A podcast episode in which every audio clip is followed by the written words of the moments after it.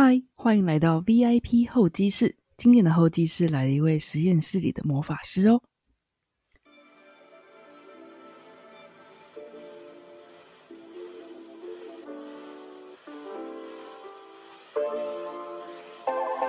化学，一个大家绝对听过却又不太熟悉的名词，比如食品添加防腐剂一定不好吗？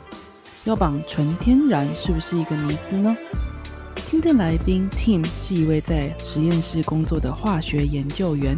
身为男性的他，现在却投身化妆品公司研发商品。横跨美国、日本工作的经验，也能够让他更客观地分析自己适合哪里，接下来又该何去何从。如果你对化学这个专业保持警戒、害怕危险的想法，不如一起来听听 Tim 的故事吧。准备好了吗？前往实验室一探究竟喽！Hello，这里是 Tim，欢迎来到 VIP 候机室。今天的候机室来了机长 Josie 哦。哎，不对吧？今天的候机室 VIP 是一位化学超男子，化学研究员 Tim。嗨，你好。Hello，Hello，大家好。怎么会忽然想要开场呢？没有，就是霸占一下主持台这样子。啊，不过 Tim 的声音实在是有够好听的，让他开场，我真的觉得。非常的光荣，谢 谢谢谢。好啦，跟 Tim 闲聊那么多，那先请 Tim 自我介绍一下好了。我刚刚我只讲到跟化学有关，那具体来说是怎么样呢？Hello，大家好，那我就是我是 Tim 啊，我在台湾大学就是念化学系。那在台湾念完大学之后，我跑到美国留学，在就是最近呃前一阵子下大雪停电停水很惨的那个德州呃念了博士班。然后也是念化学的学位。那毕业之后呢，就进了现在的这间公司，在化妆品公司担任研发的工作。听到这里，大家应该听出一些端倪了。我觉得这个很有趣的点就是有两个点啊。第一个是 Tim 现在目前居住在日本嘛，那他也是有在台湾生活的经验，在美国生活的经验，现在住在日本，所以我觉得很少数会有这种。三个国家生活经验的人，再者他念的化学系，但是现在却在跟他比较没有相关的化妆品公司，所以我觉得这整个故事让他让我觉得说，诶，很想要知道 Tim 的生活到底是个怎么样的一个历程哦。所以现在呢，我们就一个一个抽丝剥茧好了。你说你现在工作是在一间化妆品公司，那具体来说，你的工作是什么呢？呃，其实我现在担任的工作是研发的工作，所以其实就像呃一般化学系的学生要进实验室一样，那也是每天会在实验室做化妆品类的研发。那当然在公司上班嘛，就免不了开不完的会，所以就是开会跟在实验室工作这样子来回来回。哎，可是就我所知，念化学其实应用的路很广，那为什么会选化妆品呢？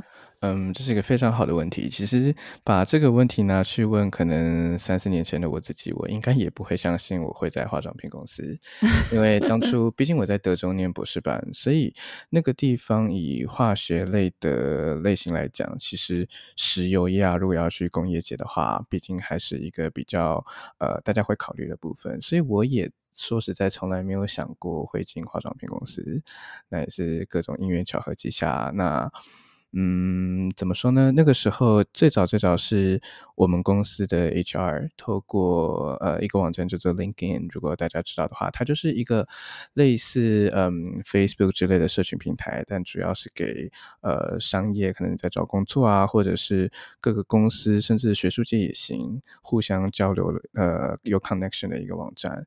那在那个网站上有 HR 就是联络到我说，哎，我们这边我们公司有一个工作，你有没有兴趣？嗯，最早的时候我也想说，嗯，为什么是化妆品？就是把第一个大概就是我自己不用嘛。那第二个就想说，为什么是找我？我的能力符合吗？毕竟化学系跟化妆品，就是在我认识的人里面，在呃我们系上的同学或学长姐，至少我认识的人里面是没有人在化妆品公司，所以我也蛮意外会找上我的。因缘巧合之下，我现在就在 就在化妆品公司喽。那既然你有很多疑问，当时对于这个就是 Head Hunter 给你这个 offer，那你会你当时什么契机点让你决定说好吧，那我去化妆品公司试试看？嗯，其实主要还是在面试的过程中，因为呃，我最早对化妆品就是完全不了解嘛。那面试说实在是公司就是包括人资也好，主管也好，了解你的过程。但更重要的也是我们了解那一间公司的一个非常重要的过程。所以在面试的过程中，一般都会有很多机会让你提问。那一个很重要的问题对我而言，就是想要问那些其他面试我的那些研究人员，他们的一天是什么样子？那包括他们在做什么样的工作啊？他们运用到的知识有哪些？那听着听着就觉得，嗯，其实比想象中的还要更基础科学，就是有很多 science 在里面。所以听着听着就觉得，嗯，好像确实跟我在学的我。化学系学的东西，我学到的知识，我应用到的东西，事实上能力是相符的。那既然是这样，不妨就试试看吧。说实在，我最早在找工作的时候也犹豫了很久。在我刚到美国的时候，因为对化学系的学生而言，一个应该说很多人会面临到一个问题，就是我今天念了化学系的研究所，我到底要走学术界还是走业界？这个部分我自己花了蛮长的时间在犹豫的，毕竟我最早其实念博士班是想要走学界，就是所谓的当教授啊，在大学教书。那一个原因是因为我自己喜欢做实验，喜欢做研究。就觉得说我又喜欢教书，听起来教授是一个很好的选择。可是后来发现事实跟我想的似乎有点不太一样。就是以我在美国看到的状况，我那时候的指导教授，他可能因为在美国的学校有分成，呃，专门在做研究的 professor，跟专门在教书，就是他们叫 lecture，就是他就负责教书。那 professor 而言，他有在教书，但是教书的时间很少。那当然也不会真的进实验室做实验，都是我们这些苦力的学生在做。教授每一天在干嘛呢？好像就是窝在办公室写一些呃研究计划，我们叫 proposal，就是专门写计划去要钱。所以我如果真的当教授，好像跟我当初想要走学术界，我喜欢的这个理由有一点不太一样。那业界怎么样呢？那时候我其实不太知道到底业界是什么样的环境，因为在台湾念大学，事实上，呃，我们受到的训练，包括做研究干嘛的，都是以学界的角度出发。我们接触到的可能教授们也是从学界的体系出来的，所以我完全不了解业界是什么状况。那后来就跟我当时的指导教授商量了一下，我就在毕业前去做了一份实习的工作。那那个实习的工作让我觉得，其实业界是有蛮多就是很前端的研究，很有趣，也同时不是我脑袋原本就是有偏见的一些关于业界的一些想象，事实上是很好玩的。所以我后来实习回来之后，就开始找蛮多业界的工作，这样说反正找找看嘛。那毕竟我也不晓得会怎么样。那最早最早我也完全没有考虑过会呃来日本。那也没有特别想说要找什么业界的工作，当然最早肯定也有在找石油业，毕竟在德州。找着找着，刚好就在 LinkedIn 上面 HR 来找了我，那我又聊了一聊，觉得嗯，好像这个产业也不错。那仔细想想，我自己其实一个会想要走业界的理由，就是说，呃，如果在业界做研究，最后有。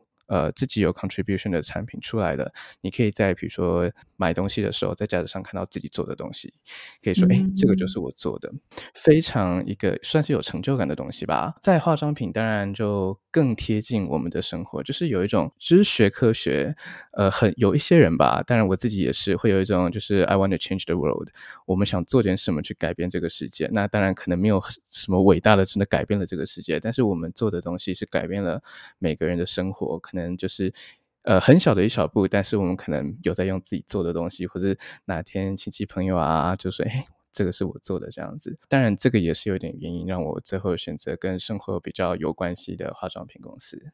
那你刚刚提到说你在面试的时候有了解到说所谓的研究员一天在做什么？这边我这个问题也是很想要问你。那你实际进去这间公司工作之后，我也很好奇。研究员一天到底在做什么呢？嗯，没有问题啊。就是我们一般到公司的时候，就是会有很多的 email，很多的会。那我自己的话，到公司最早就是先看，因为我的公司是一间国际公司，就是不止在日本或在美国，在世界各个地方都有，嗯，就是都有据点。所以很多时候我早上起来，我会收到来自其他地方我在睡觉的时候的 email。所以早上一进公司，基本上就会先收信，看看可能今天有什么要处理的事情。我是属于早睡早起的人，所以我很早很早就在公司。从我到公司到开始有人要跟我开会为止，我会有大概两三个小时的算自由时间。那这个时间一般是不会有任何会需要我去开的。那这个时间我就会拿来在实验室做一些。呃，怎么说？就是必须要在实验室做的事情，属于我自己的时间。那个时间过后呢，就要看当天的计划。有的时候就非常的闲，可能就是呃，我的闲就是指没有会，所以我就可以一整天都在实验室做事情。有的时候会很满，我就开始一整天开会。那有的时候是可能跟我们 local 的 team 开会，有的时候是跟同样在日本但是不同的 team 开会，有的时候可能要跟中国跟哪里开会都有，就是各个地方。所以基本上在业界就是我会说啦，以我们公司还有我实习的公司，事实上也是就是各种开不完的会。时间管理会非常的重要，就是我们要利用就是一些琐碎的时间去安排的事情。那像今天的话，以今天为例，我今天意外的非常的闲，没有什么会，所以我 大因为是周五的关系吗？嗯，也不是，因为下周有一些比较重要的一些大的会，那老板们今天都在为下周的会准备，所以不会来烦我。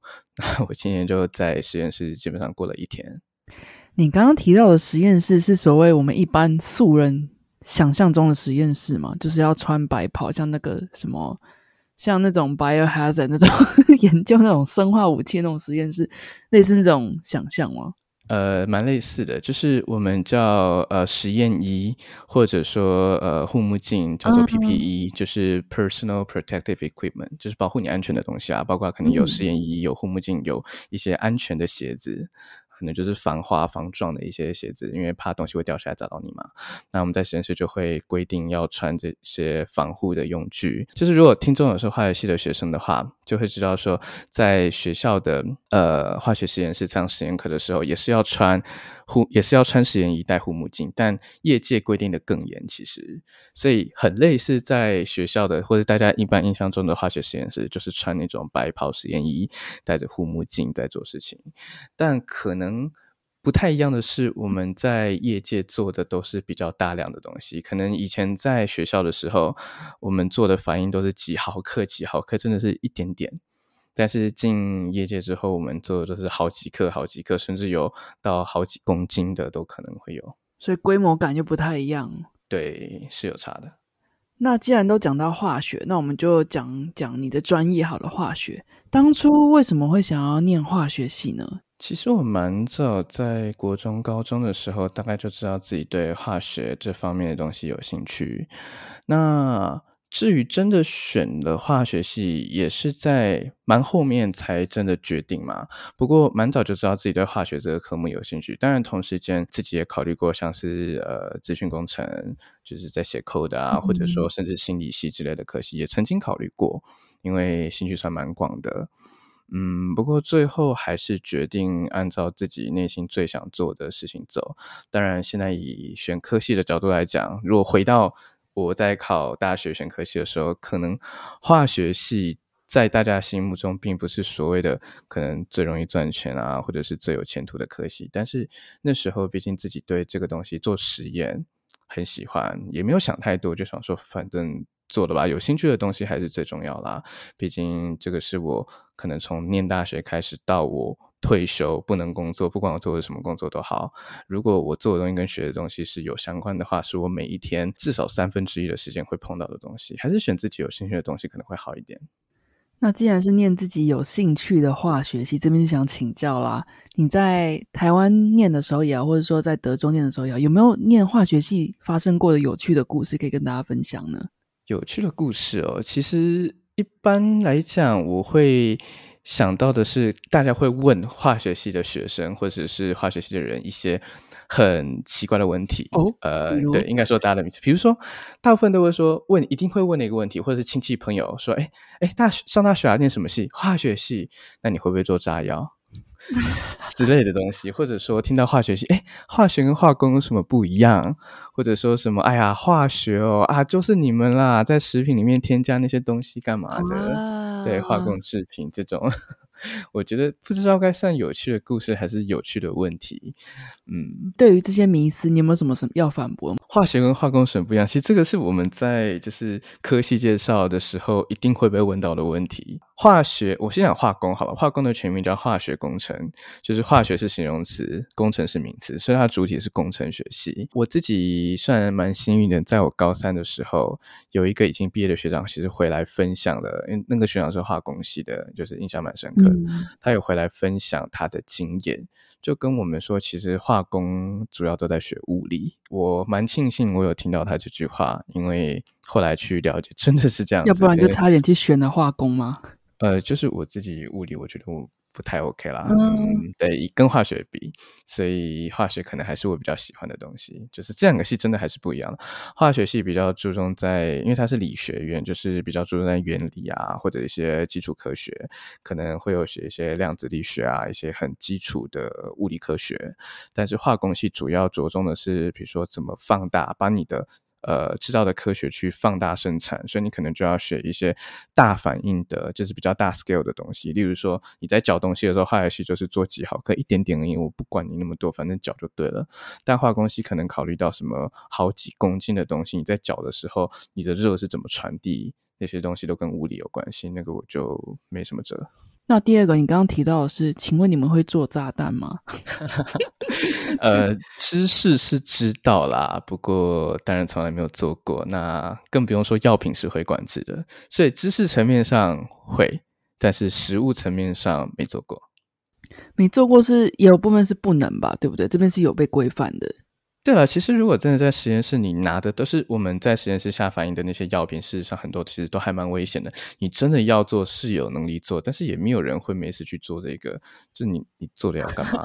那你做个万一你今天中间手残怎样，你炸到自己怎么办？更不要说在实验室你没有想要做这个东西，事实都有很多的意外可能会发生，所以才要穿那些实验衣干嘛的一些安全措施。好了，那问一个平易近人一点，你刚刚自己也有提到，很多人会对于念化学系的迷思就是是不是食品添加，这也是你们害的，或者说你们的工作之一，这个是真的吗？要说是不是呢？其实这个又要讲到化学系另外一个那个 pet peeve，就是我们只要看到零化学物质或是纯天然的东西，其实都还蛮讨厌的，因为没有什么东西是零化学物质啊，所有东西包括水，包括什么东西，啊它们都是所有的化学物质啊。对，那天然什么叫做天然？水是天然的吗？你从蒸馏出来的叫天然吗？还是你怎么样弄叫做天然？那你从什么动植物萃取的东西叫天然吗？可是萃取这个动作本身就，你要说它天然吗？我也不知道。所以我们听到这个东西，其实就会有一点觉得就是不以为然。嗯，但是大家喜欢吗？确实，确实，对，什么纯天然啊、零化学物质啊，绝对没有人工添加什么东西啊，所以不是人工添加，是他自己自己掉进去的吗？不过我觉得化学这两个字，可能对于就是不是念化学人本身就会有一点贴上危险的这种标签吧。化学就等于危险或者是不好，就这种迷思，所以才会衍生出刚刚那些很扯的什么，你会做炸弹吗？是不是食品食品添加都是你们搞的啊？什么什么之类的。确实，所谓化学像实验室之类的，他们呃不得不说，确实是有一定的危险性，只是因为这样，所以才有一些防护设防护装置嘛。当然，这就化学这个本质因为，我们每天呼吸在体内的产生能量，这个本身就是化学反应，所以它其实没有离我们或者是生物这么远，只是大家不会去特别想到这个部分。好的，刚刚分享完了，就是 Tim 对于就是收集过的化学系的迷思之外，这边还想问一个，念化学系的有没有所谓的职业病？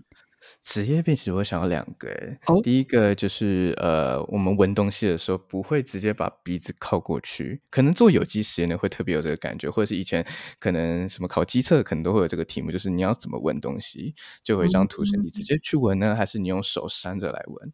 那有时候这个做久了，尤其现在在化妆品业，很多有时候有味道的东西，还是会不自觉的就手扇，就是用手扇，然后在那边闻。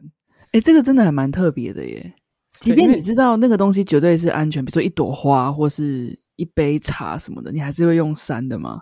因为有时候其实是味道太怕味道太重，因为有时候我们在闻很多东西嘛。如果你直接假设你今天又是一个浓缩过的东西，那味道太重，你更当然你也可以直接去闻啦，不会有危险。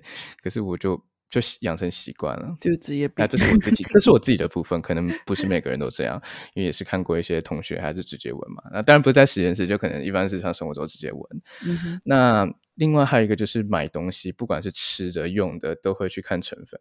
哦，对，那成分的话，当然进这个就是有一些，其实我也不知道它到底算不算是呃 common sense，就是很多的成分表示上它排列是由多到少，就是最前面的东西它的量是多的，当然不完全，可能它有一些规范，就是说怎么说呢，就是不是所有东西都是由多到少，但是可能几 percent 以上它是由多到少，几 percent 以下不一定之类的规定。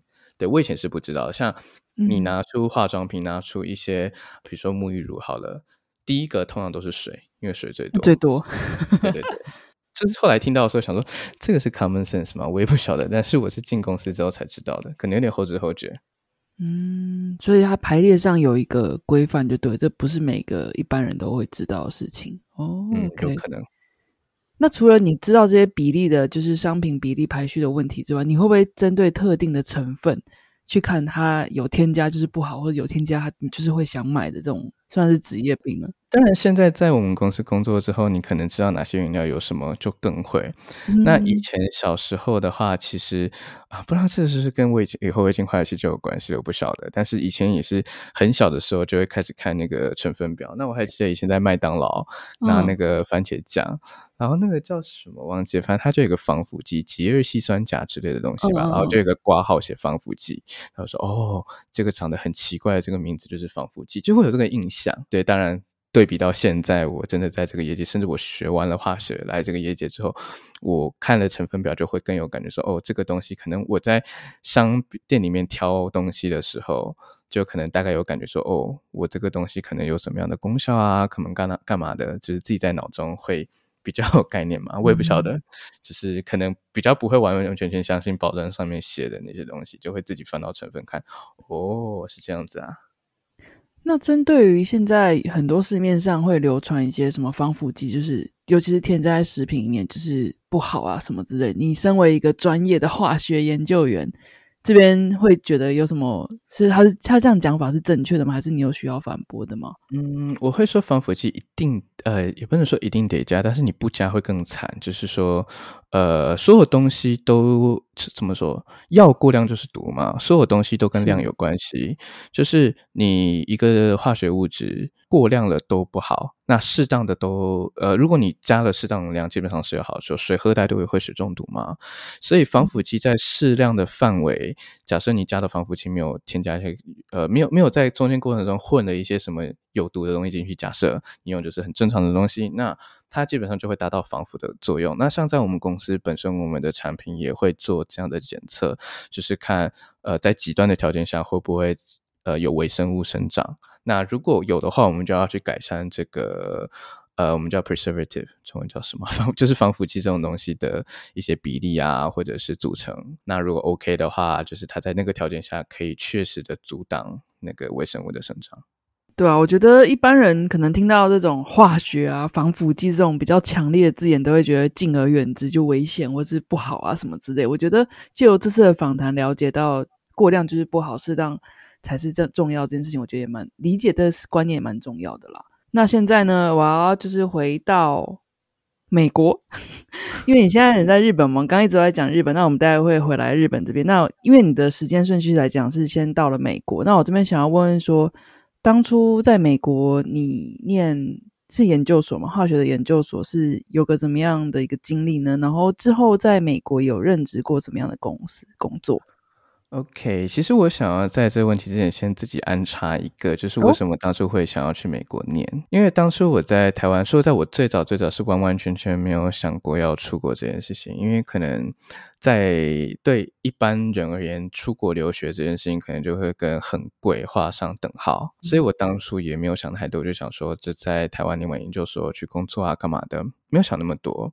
但是是我那时候大学的指导老师，他跟我说，其实像化学系这种基础科系，我们有实验课，有干嘛，就缺助教。以美国而言，他们这些助教都是研究生，就是他们缺人来教书啦。嗯，所以如果他们录取你，他就会保证你不用交学费，而且每个月会给你钱，我们叫 stipend，就类似薪水的东西。所以你等于是去那边，然后你拿一些微薄的薪水，但你不用花自己的钱去出学费。所以听到这个资讯之后，我就说：“哎，好像可以考虑一下。”那当时也因为一些不明理由，就是莫名其妙的就觉得不知道是跟哈利波特有关还是怎样，其实我也不晓得，就觉得 哎，英国好像不错，就有这个想法。但说实在，我也没有什么很理性的理由说为什么我喜欢英国。系上刚好那时候有一位是从英国留学，就是回来台湾教书的老师，我去找他聊聊，说：“哎，英国怎么样？”那他就跟我说：“嗯，不要去。”因为没有钱，就是你要自己自掏腰包。当然那边是有奖学金的，可能可是你就要自己申请。不像美国是，如果他给你 offer，给你 admission，你就一定会拿到就是免学费，然后。就是每个月会给你钱，以化学系而言啦，但其他科系我听到就不是这么一回事。我在大学的时候也曾经来日本短期交换，所以这其实不是我第一次在日本。哦，那那时候交换的时候，那个实验室的老师也有问我说，我要不要留在日本？但讲留在日本怪怪，就是我研究所的时候要不要来日本？那我当然也跟他提到了，就是蛮现实的钱的问题。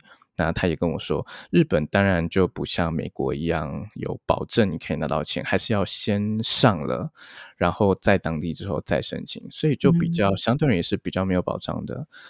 那想了一想，加上语言能力嘛，就是我也不假设我也不会说德文，所以我没办法去德国。那我们系上就有一些呃同学学长姐学弟妹是去向德国念书，但语言的问题我能选的就有限，所以最后就跑到了美国念书。对，其实当初因为在美国也是我第一次长期离家，就是毕竟在台湾出生长大，第一次长期离开家。那永远忘不了的就是当初在达拉斯机场，因为我是飞达拉斯机场落地的那一时间，好像是当那时候是夏天落地，所以是就是上那个 daylight saving time，晚上八点，外面天是亮的，然后那个地方没有山，所以就是看到。一望无际，然后是没有山，晚上八点半嘛，就是八点多天是亮的，我就觉得说，我现在到底是来到了什么地方？就觉得，嗯，为什么我要没事离开？自己的家乡，然后到这个地方，那当然也一瞬间会有这个感觉啊。到一个地方，人生地不熟，那语言当然虽然在台湾学了很久的英文，但是你到当地，毕竟还是另外一回事嘛。那包括我们像前面讲的，我必须要教书，所以直接上台教书也是一个挑战。那加上你上课也是全部英文，写作业什么全部都是英文，所以语言是一个很大的挑战。当然还有自己以后的人生，像到了美国之后，肯定也会想说，我想要留在美国，我要。去其他地方，还是我要回台湾？所以就会开始慢慢的，真的就思考自己的人生。那在台湾，不得不说外食真的太便宜了，不管是在美国，在日本，外食都蛮贵的。嗯，所以就会开始慢慢的学会自己煮菜。以前真的是什么都不会煮，到了美国之后，留学生嘛，就是穷，所以就是买菜回来自己慢慢煮。那也就是在 学业以外的部分累积了不少经验，在学校的部分就是，嗯，其实跟现在公司很像，就是我们会，当然没有那么多会啦，但是就是一天到晚在实验室。那除了上课之外，可能第一年、第二年上了一些课，其他时间都是在实验室有自己的 project，就在做实验。那实验如果做成功，可能就会写 paper 发表到期刊上，大概四五年、五六年，看你的进度，看你的状况，就可以准备毕业。那值得一提的是，化学系在美国的学制比较特别，好像不是所有学校都这样，但大部分的学校是没有硕士班的。嗯，所以呃，他收的学生，包括当地的学生，很多是只有大学学历就进博士班。或者说，可能在台湾或是在其他国外的留学生，可能 either 你是只有大学学历，或是你有硕士学历，然后去念他们的博士班。但是大家都都是一样的起跑点，就是你要念念一样长的时间。可是如果你中间有一些资格考考试没有考过，你要被踢出来，但是你课都修完了，可能你就可以拿硕士学位离开。对，就是以美国的话，其实比较特别是这样子的一个状况。所以我自己是没有硕士学历的。那有些学校，像我有朋友，事实上是在那个大学念博士班，但是中间你资格考考过了，那个学校会给你一个硕士学位，但是我们学校没有。那你这样在美国毕业之后，是有在美国就职过吗？对，就是包括我前面的提到的实习，对我有三个月左右在一间公司实习。那间公司它最出名的，事实上是胶水相关的一个产业。那当然，那个公司很大，所以它有做化妆品。但我那时候跟化妆品是完全没有接触，我就是在做跟胶有关的东西。那包括我后来毕业了之后，我也首先是在我们现在这间公司，在美国也做了一年才来日本。所以在美国加一加也是有一年三个月的工作经验。那后来在美国的时候，决定就是试试看在日本这边来日本这边工作看看。除了就是在 Headhunter 那边有一个这样子的 offer option 之外，跟你之前第一次交换的时候来日本有关系吗？你最后的决定是怎么决定要来日本的呢？其实跟当初来交换说实在没有什么关系，没有对你留下什么深刻的印象在日本。当然，当然印象是不错啊。但我那时候来是在名古屋，就跟现在我在东京这一块还是有段距离嘛。那所以其实也没有当也。跟当初来交换关系没那么大，关系比较大的反而是我到底想要在哪个国家去度过的人生嘛？考量的方向很多，例如说，像可能大家对美国工作的一个印象就是薪水很高，但大家可能比较不知道是它后面的税很重，它的健康保险可能就不像台湾的全民健保那种感觉，它可能就是制度非常的复杂，你要交很多很多钱，那可能你。没有车，哪里都去不了，除非你住在像纽约市，可能住在一些特别的地方，你可以没有车。这之外，你没有车等于没有脚，或者说一些极端的气候，可能它美国不安全等等一些比较负面的地方都是有的。那更不要说最近种族歧视，还有看到一些因为就是 COVID 的关系。嗯，倒是有一些亚裔受到歧视，这个状况事实上在美国是有的。当初也是觉得说，既然到美国了，就想融入当地的生活。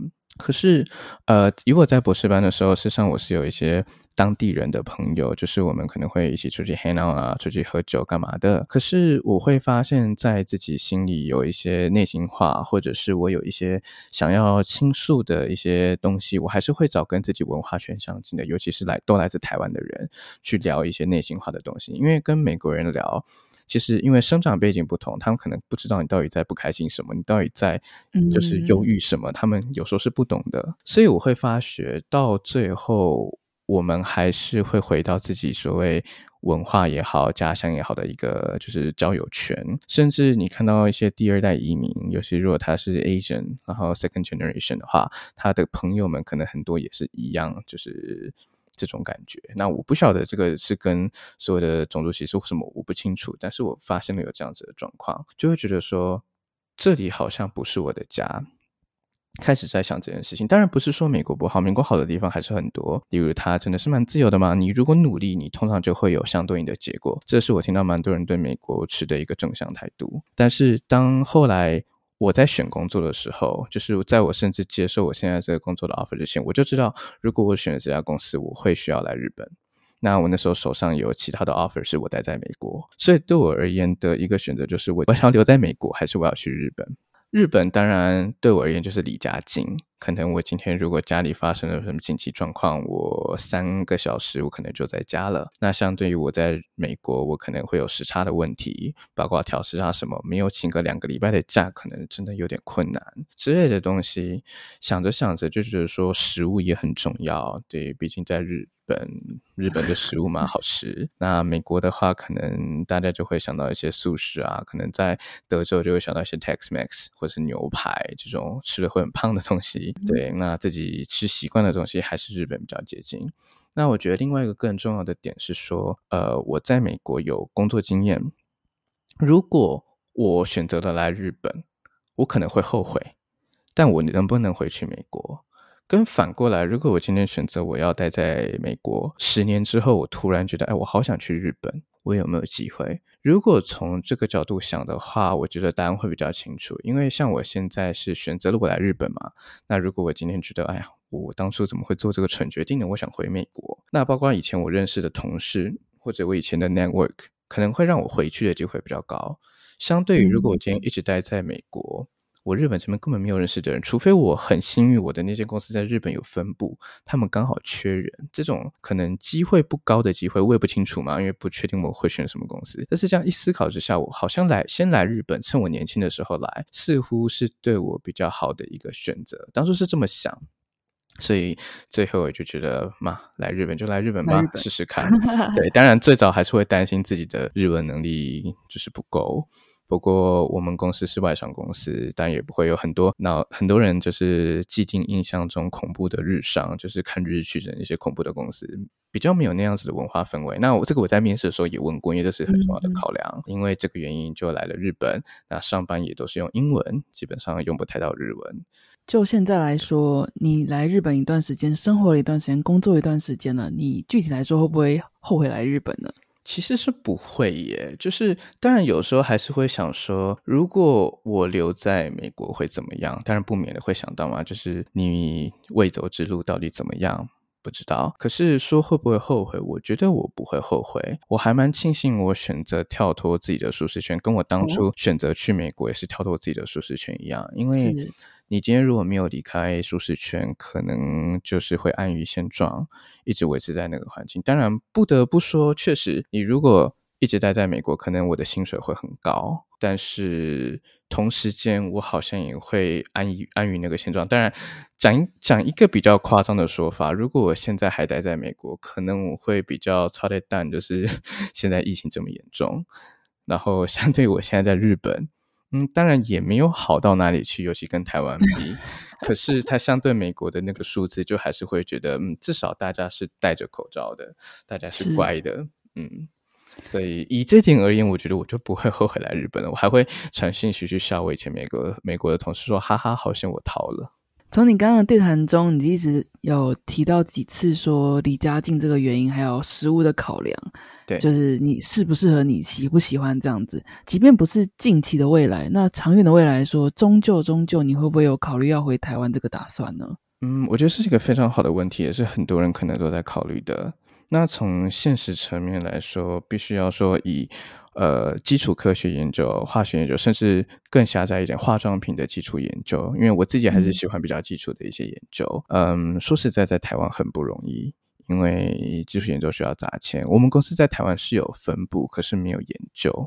哦，对，所以如果我的长期目标还是想要走一个比较基础的研究，可能会比较困难。但没有人说的准嘛，那说不定我之后的兴趣就转到比较偏产品端，或者甚至我以后去做其他事情了。那自然会有回台湾的可能性，但至少以现在的我想做的事情，还是偏在实验室做研究来看。除非我哪根筋不对，跑后来转去做学术界去教化妆品说那另 那是另外一回事。那个台湾可能就有办法，但是以我现在想要做的事情，现在这个当下，我可以想象到的未来，可能工作本身还是比较难回到台湾的，并不是不想回到台湾，而是这个机会跟呃 resource 不够多，考量了，嗯。对，不过听你这样讲，我还蛮钦佩 Team，就是。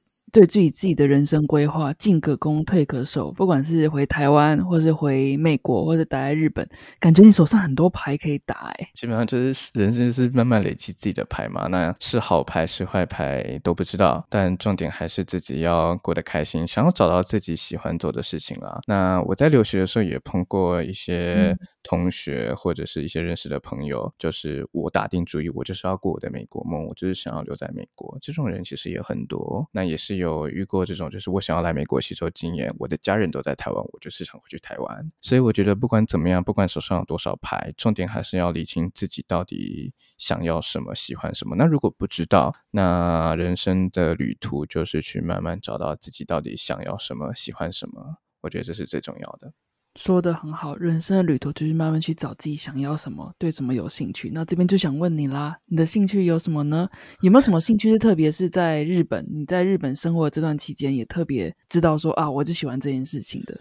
嗯，其实有一个呃是拍照，但摄影就是跟拍照相关的。事实上，是我从美国的时候开始，因为美国每年十一月有一个东西叫感恩节，那当然跟历史有关。可是对我们这些留学生而言呢，另外一个重要的点就是它会有很多大特价。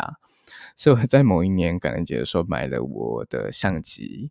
然后就开始拍照，当然在美国的时候也就会到处去拍一些自然景观，开车出去拍照。那来日本之后，像最近樱花季刚结束。也会带着相机，可能家附近，或者是到一些樱花漂亮的地方。秋天的时候，可能就去拍一些枫叶，或者是像我回台湾的时候，也有拍过一零一的照片，就是到处拍，那记录自己的人生。那同时也是试试看以一些不同的角度，因为我开始拍照的时候，更体会到说，拍照除了是自己看到的世界之外，还有透过镜头看到的世界，你可能会跟你肉眼看到的不一样。那就是会到处拍，当然目前我拍的还是偏向自然景观，但是会慢慢的也是会想要去拍一些，比如说人物照啊之类的东西，是一些自己还没有涉猎过的部分。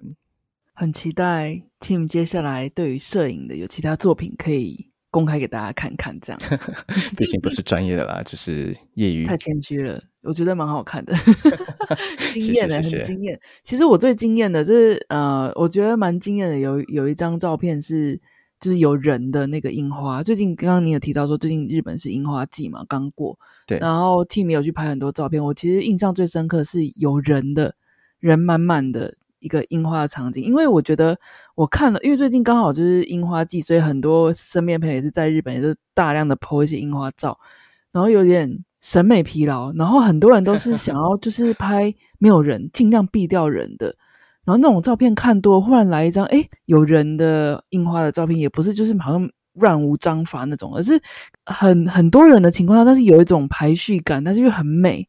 所以那是哇，在桥上那一张嘛，就是有一张对对桥上那张，对对对。其实那个也算是呃运气好吧，就是运气好吗？对我当初也没有特别想要去拍人或干嘛，只是我那时候站在很远的地方，那人因因为看樱花的人很多，我又不想去挤，就想说从远远的地方拍，所以拿了一个比较就是可以拉近的镜头，然后发现哎，这个取景好像。意外的很不错，还有拍到大家在赏樱花，甚至樱花也拍进去了。所以当初其实，在拿出相机之前是没有特别预设自己想要拍什么东西，然后拍到了自己意外很喜很喜欢的一张照片。那人跟樱花的比例啊，还有刚好那个在天桥上面人每个人穿的衣服的一些搭配，我觉得就一切都是水到渠成，恰到好处那种美感诶，真的蛮喜欢。还不用请模特儿。人生经验满满的 team，然后兴趣又很丰富的 team，我想问他的就是这个问题，就是接下来你有没有什么想要挑战的目标呢？嗯，我会想到的有两个，当然一个就是我刚刚才提到的人物照，就毕竟想要跳脱一下自己一直以来目前拍照的部分，但这个部分可能呃我会预期要花比较多时间，包括自己的技术什么要重学，包括一些可能呃怎么去拍，或者是参考别人怎么拍。我觉得会需要花上一点时间。那另外一个是，其实从好多年前我在美国的时候，就有人跟我提过说：“哎，你为什么不拍个 YouTube？” 那当然，像 YouTube 慢慢慢慢的退烧，然后 Podcast 慢慢慢慢起来了。那又觉得说自己不是靠脸吃饭，其实也是靠脸吃饭啊。可是我吃不饱，所以 好像可以靠声音，蛮幽默的。对，靠个声音，那来弄个 Podcast 嘛。这几年也有在想这个东西，不过，嗯。就一直没有想到自己有什么东西是我可以投入很多时间，甚至是呃下班就是投入很多心血去。目前还没有想到一个类似的主题。就如果哪天突然灵机一动，或者像我今天去霸占这个主播台一样，说不定可以往这个方向前进。欢迎欢迎欢迎加入声音的兴趣行列。哪一天如果有你有什么样声音的作品的话，也请务必让我知道。我真的很喜欢听你的声音。谢谢谢谢。好，那接下来想要问的是，你觉得你人生快乐的关键或是秘诀是什么？嗯，我觉得我刚刚到现在讲了蛮多次，就是要享受自己做的事情。嗯，所以享受当下应该是我会想要讲的一个关键。那当然。听到这句话，有的人会同意，有人会反对，就会有人说，呃，要把兴趣当饭吃。可是反对人就会说，如果你把兴趣当成工作的话，那那个东西就不再是兴趣了。可是我觉得是，不管你选了什么，你要享受自己所选的。选的东西或许不是自己最有兴趣的一个选项，但不能是自己没有兴趣的选项。因为人生中当然一定会有不如意的事情嘛。那如果你在做工作的时候，你一定会过得不开心。但如果你做的是自己有兴趣、喜欢的事情，在整体比例上，你一定会有更多自己乐在其中的部分。所以，不管是什么事情也好，我觉得享受你所选的，享受那个当下，就是一个关键或秘诀吧。嗯，真的是很值得再三玩味的一段话。今天的访谈真的是觉得收获满满，听了很多化学方面的 迷思吗？还有一些专业知识啊。了解到 Tim 的人生历程故事，我觉得很开心吧，有这个机会，而且又是一个声音的享受。谢谢，谢谢。那如果接下来有听众朋友想要多了解你，或者说也是一睹你摄影的风采，请问哪边可以联络到你呢？嗯，可以 follow 我的 Instagram，那账号是 Timmy 点的草，就是 T I M M Y 点 T S L。那里面大部分都是放我的摄影作品。那因为 IG 也是方便，如果有什么想要问我，包括如果是化学相关的问题啊，当然不是问我化学题目，可能就是人生的相谈啦，或者是说一些包括化妆品公司嘛，可能我自己觉得理所当然，但是不在这个业界的人会呃想要提的问题，一些我可以回答的部分，当然也是可以透过私讯来联络我，或者说突然觉得哎，我真的应该走 Podcast，想要来办想办法说服我的人也欢迎。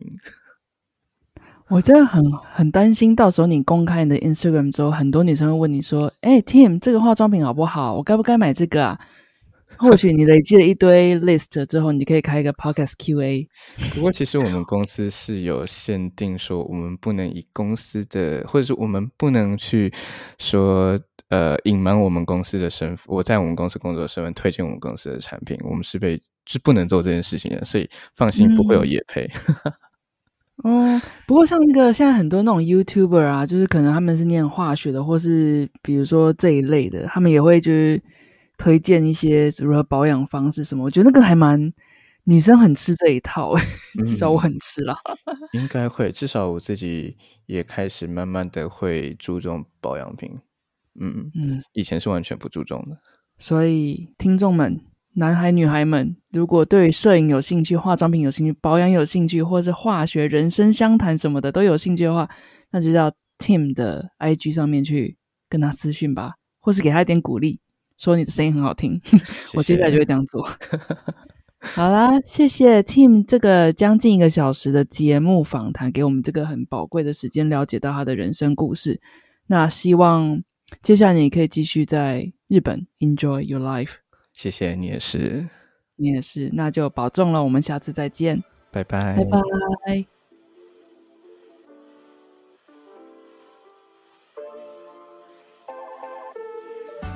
这一集的访谈你还喜欢吗？Tim 不仅分享了他在美国与日本求学、工作的经验与心得，幽默风趣的他，也举了一些身为化学研究员常常被问到的无厘头问题。对于那些对化学的误解及迷思，Tim 也有自己的一套解释，真的是让我收获满满呢。游走美国与日本两国的他，人生快乐的哲学就是享受你所选择的，把握当下。他说，人生中一定有不如意的事情，如果做的事情是自己有兴趣或喜欢的，整体比例上一定有人可以让自己快乐的部分在其中。对于 Tim 的故事还意犹未尽吗？欢迎追踪 Tim 的 Instagram。t i m m y 点 t s a o，或是点击 show note 连接就可以找到喽。而关于我这个频道，我的 Instagram 账号是 hi 点 miss josie，或是搜寻 josie 的候机室即可找到。有任何意见都欢迎写信到我的信箱，一样是 hi 点 miss josie 小老鼠 gmail.com。如果你喜欢这一节内容，希望你可以在你收听的平台订阅、评分以及留言，告诉我你喜欢的地方或是我需要改进的地方。最后。谢谢你听到这里，能用我的声音陪伴你是我的荣幸。那我们下次再见喽。